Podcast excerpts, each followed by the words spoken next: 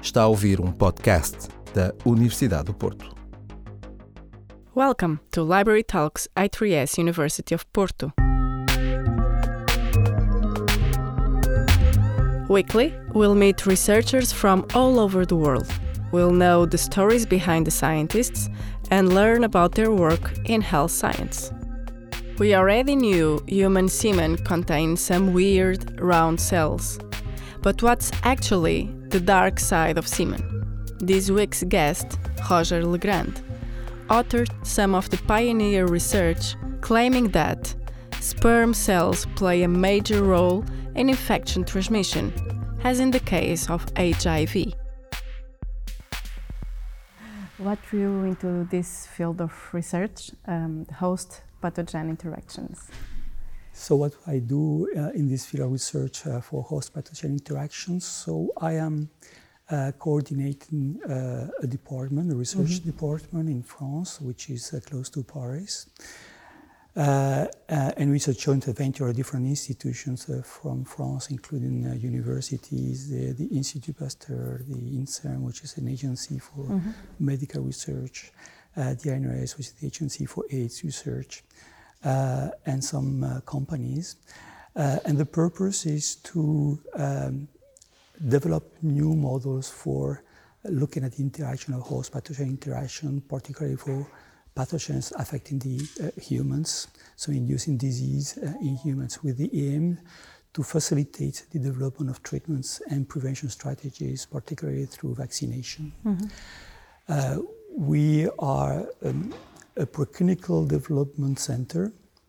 Uh, and in this preclinical development center, we uh, develop our own research programs uh, on the transmission uh, of the bacteria and the viruses through the mucosa, particularly genital mucosa and respiratory mucosa. We are looking at dissemination uh, of uh, these pathogens through the organisms, and we are looking at the impact on the host responses. So we are immunologists uh, that look at the capacity of the host to respond to this infection, and we try to see how we can improve this response to the host. Uh, for looking at these pathogen uh, and host interactions, we are uh, also mission to develop new technologies, mm-hmm.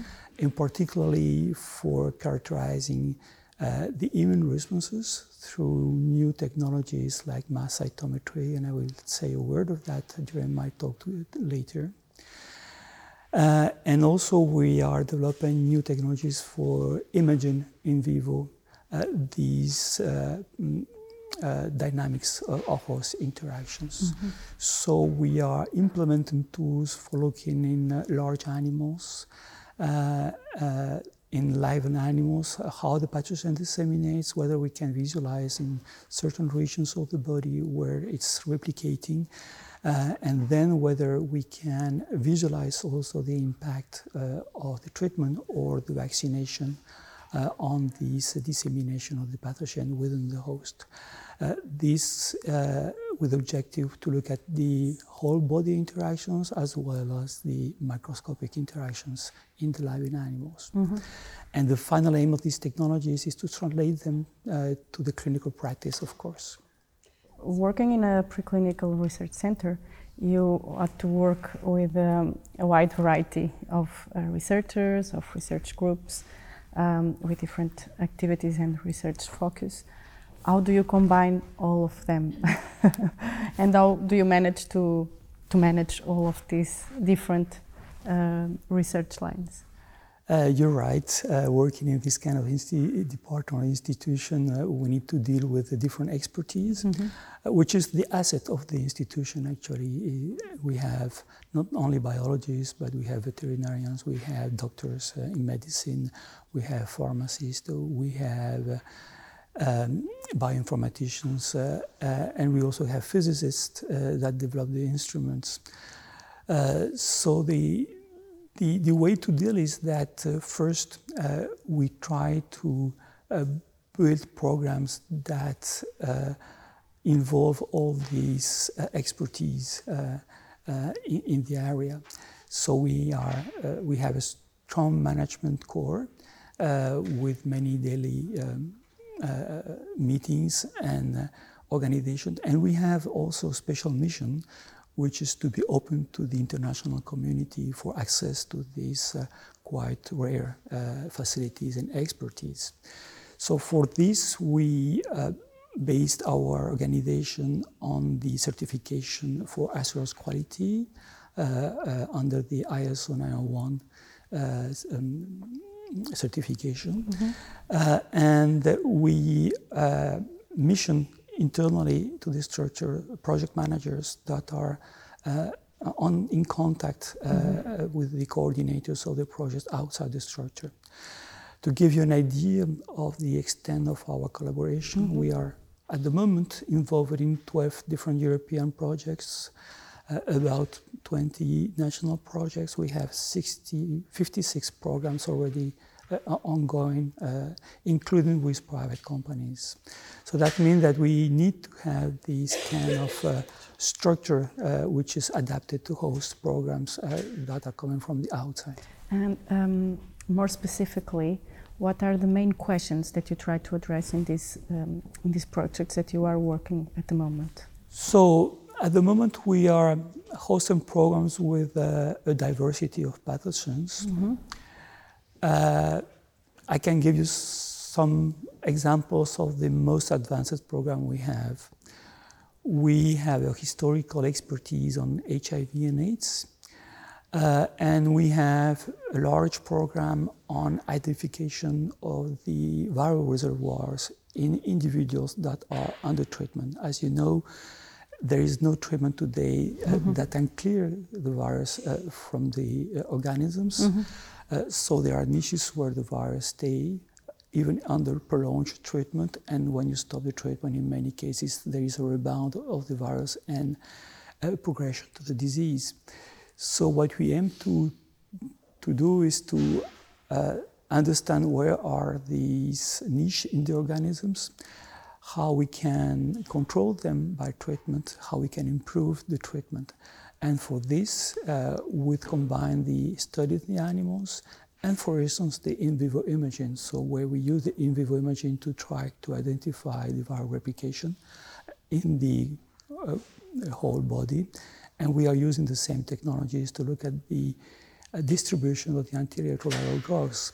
And then we can match whether the antiretroviral drugs really affect the viral replication and where, and where are niches that mm-hmm. the antiviral drugs do not impact the viral replication so that we can work with the, our partner then to try to improve the dissemination of these drugs. Uh, the other type of experiment we're doing are mainly related to vaccine work. Mm-hmm.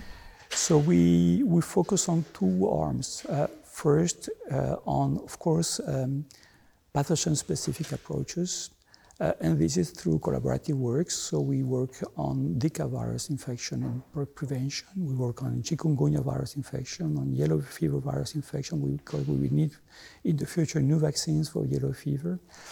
We are working on chlamydia uh, infection and prevention through vaccination, either as an STI or as a trachoma.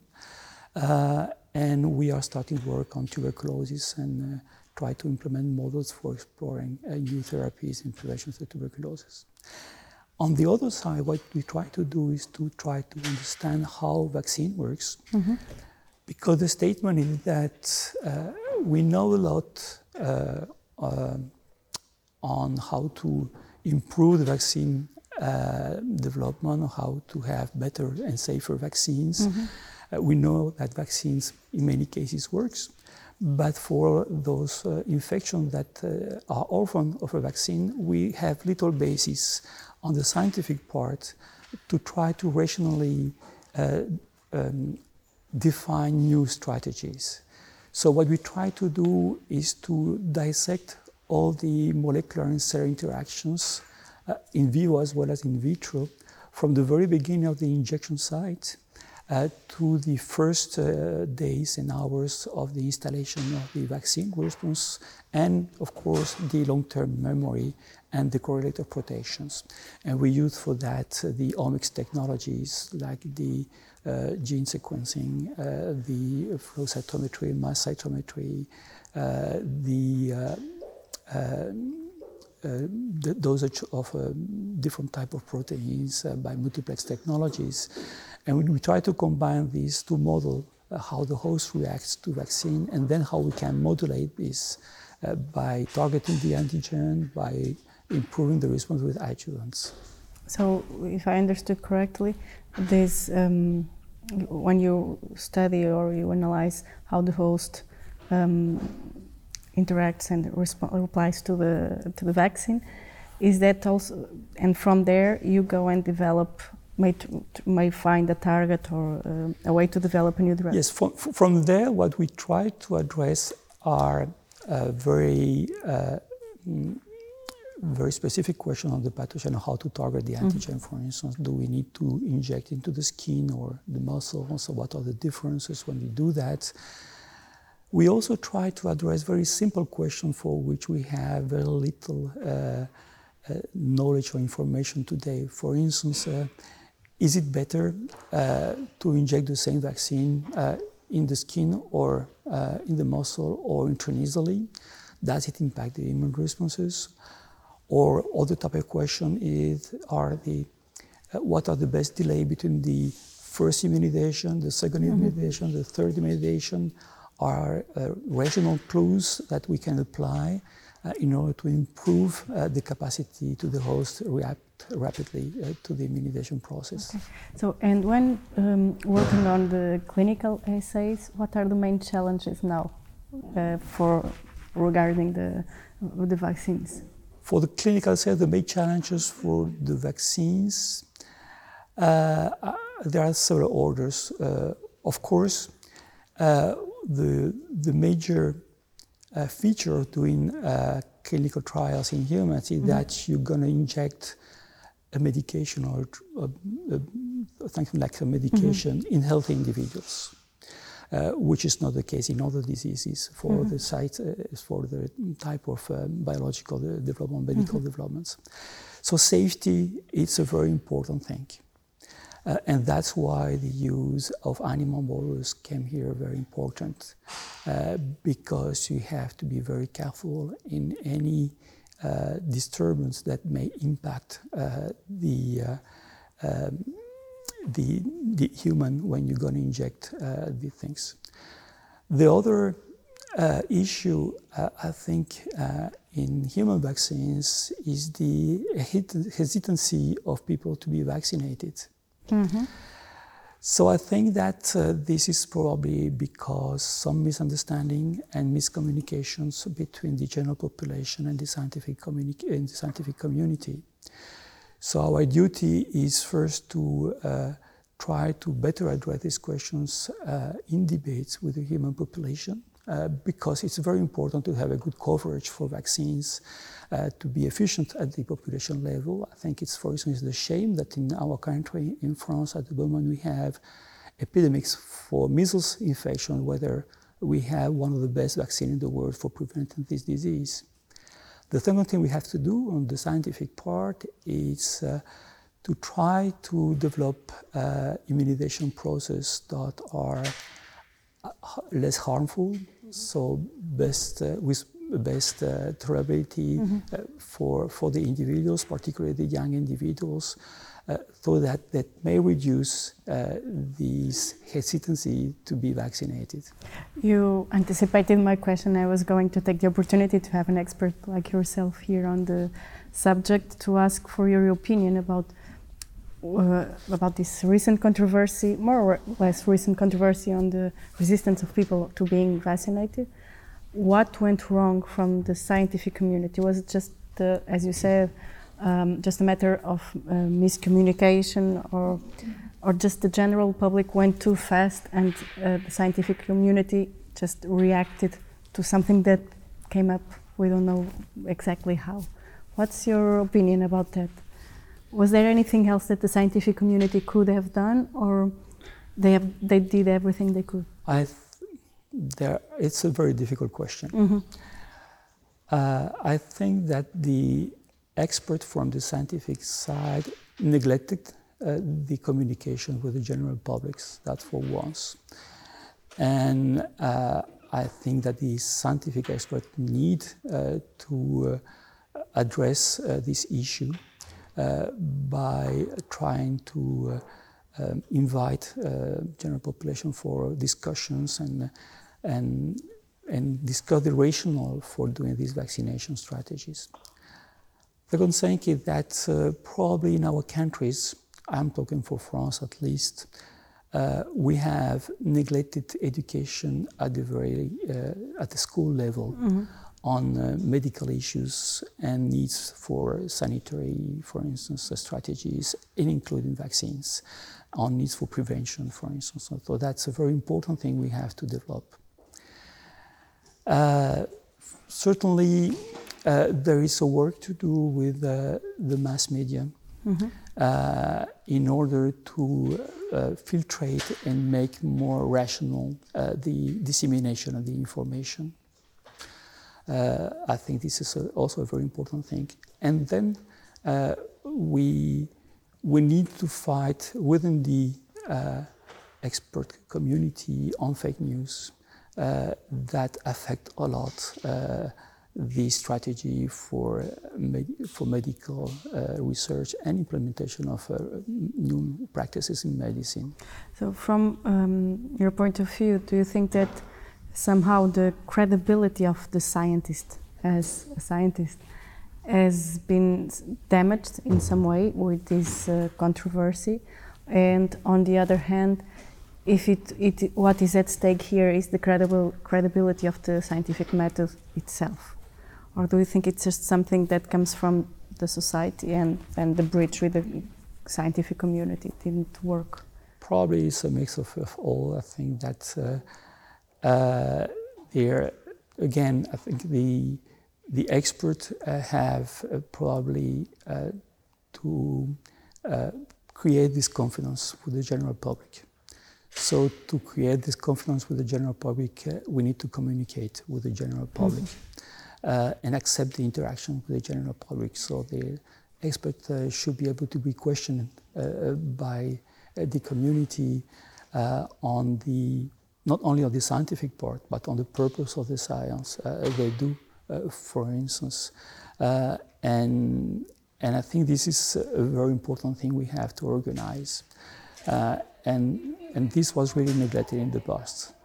Uh, for, for the other side, I think that's uh, there is a, a, general trend in our communities uh, to make the expert, whatever they are scientists, economists, or whatever, mm-hmm. suspicious, suspicious of being uh, uh um, uh, at the, working with uh, politics or working with the big companies or whatever. And also this uh, need more confidence uh, between the general public. So the only way to solve that, I think that these experts should accept that people, general people, questioning them and spend time to respond to this question. Do you think that this trend that you just mentioned um, is related to the fact that this resistance to the expert figure has come from uh, a, a slight of the population that is more educated. Because much of this resistance to vaccinate it comes from specific groups, and usually it is from people with some higher education degree. So it's not just uh, those, um, just not a matter of the education of the people itself. Well, I think that's um, it's. Uh, is more on uh, how to master the new tools for communication. Mm-hmm. Uh, and these new tools for communication need to balance uh, the view of the experts and the view of the general public and make the connections. That's the first thing. Regarding the education, I think that indeed this may come from highly educated people, but not in the field of the expertise that yeah. they criticize. So, my view is that we need more uh, information on the basis of this uh, need for expertise at the school level. So it should be part of our culture. Back, back to you and to your work. Uh, how did you become interested in this field? Uh, I will say by chance. it was by chance? Uh, of course, uh, I was interested from very young on science. uh, particularly on biology. I started my career as a veterinarian.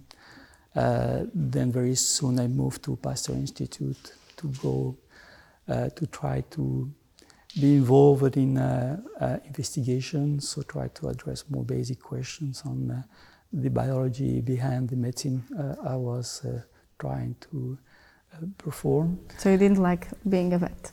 Uh, no, you didn't try it that much. I didn't try that much. It was a matter of six months. and then uh, I started doing a PhD again mm-hmm. uh, uh on HIV and AIDS, and I was always interested in infectious diseases. In, we developed this expertise for long term. Uh, our group, my former uh, director, was involved also in mad cow disease and prion diseases, and our uh, um, group had developed one of the first diagnostic kits for that that had fostered our activity uh, in the centers where we were implemented. Uh, and by 2006, uh, we have a large epidemics of chikungunya infection in France. Uh, and we were asked whether we can uh, use the same approaches that we were using for HIV and AIDS to try to develop uh, models and facilitate the evaluation of new vaccines and uh, mm. therapeutics. Uh, and that's what the beginning of the story of this extension of our expertise to other infectious diseases. Mm-hmm. Uh, this expertise uh, was used to apply for um, a unique uh, grant call we have in France for large infrastructures. We, we, applied for it. We were granted in 2012. Uh, we leveraged uh, about 40 year, million years to implement the new building, new capacities for technologies. Uh, and then now we became this infrastructure uh, for uh, infectious diseases, preclinical work, and to be open to the external community. Um, were there any key influencers uh, for in your at some point of your career, some work, some papers, any other scientist, maybe the PhD mentor? well, there, there, there are. I think that uh, these careers are driven by many different mm -hmm. opportunities. So first, uh, opportunities is to have. I had a mentor, uh, which, who was very strong in the field uh, who was very well uh, implemented among the international community, mm-hmm. and following him was a kind of education uh, mm-hmm. also. then I was, I think I was lucky to be um, quite young, uh, proposed to coordinate uh, different projects uh, and to lead a, lab. Mm-hmm. So that's also reinforce probably the possibility to uh, to go ahead with mm-hmm. new programs. Uh, and then uh, there were circumstances mm-hmm. like being in our institute, having these grants, and that helped us to to develop, mm-hmm. help me actually to develop my career. Regarding the HIV infection and research on that field, there is now a little bit uh, not much understanding about what is the current state of art in that field now. Because much has been um, disseminated that HIV is becoming a, or AIDS is becoming a chronic disease. So, what is the, in what, at what stake are we now? so, indeed, uh, there was a lot of improvement in treatment mm -hmm. uh, for HIV. Still, we have issues to solve. The first one is for treated individuals, they're treated for life. Mm-hmm. They cannot stop treatment. Uh, and however, uh, this treatment, although they become safer and safer, they have some uh, issues uh, uh, on, uh, on how to take this treatment, on the long term capacity to take this treatment. So, treatment interruption is still an option to explore and uh, the development strategies for that are still needed. Second thing is that uh, prevention uh, needs also to be improved. Uh, in, in northern countries, probably we have more and more opportunities for access to efficient prevention strategies, including uh, PrEP, so the use of uh, antiretroviral mm-hmm. drugs before, just after uh, the sexual contacts. Uh, also, treat, treated people transmit less the viruses. So all these strategies are going uh, on the uh, on, on on the good strategy for, for prevention strategy. But we still have also the issue of thousand countries where many people do not have, have access uh, mm-hmm. to prevention or to treatment. Uh, and for this, uh, uh I think that the community has to continue working on global strategies that combine it uh, uh, um, themselves mm-hmm. could synergize to try to really impact uh, on the development of the epidemics. So there is still a need for vaccines, for instance, because vaccines is an easy way, if it works, uh, to distribute massively uh, a way for prevention. Probably vaccine will not be sufficient by themselves, so we need to combine vaccines with treatments and other prevention strategies like microbicides, the use of condoms, or mm-hmm. uh, premedication. What is your favorite aspect of your work? My favorite aspect yeah. of my what work. What do you enjoy the most? I enjoy a lot interacting with people, mm-hmm. and I enjoy a lot questioning data. So try to see why the data uh, are driving us to other directions than the hypothesis we originally uh, think about it. So, and this um, nowadays, uh, scientists work with massive uh, um, amounts of data. Has that brought some um, increased difficulties in this questioning the data, or it became easier because all of the technologies and devices that are available now? Uh, on my personal level, mm-hmm is becoming more and more difficult. Okay. uh, because, of course, uh, I have less and less expertise uh, okay. for this new uh, way to analyze the data. On the scientific level, uh, I think that the new way is a revolution in the analysis of data. Still, uh, I think that it needs also a lot of improvement in quality control, uh, for these technologies so that we are not diverted or biases in the analysis by the instruments we develop. To end, um, what would be your piece of advice for a young scientist in your field today? The piece of advice is to be ambitious, to not be afraid of asking difficult questions, and to be open to the others so that they can integrate in their work the other expertise. Thank you so much for your time and for being here. It You're was a pleasure to talk to you.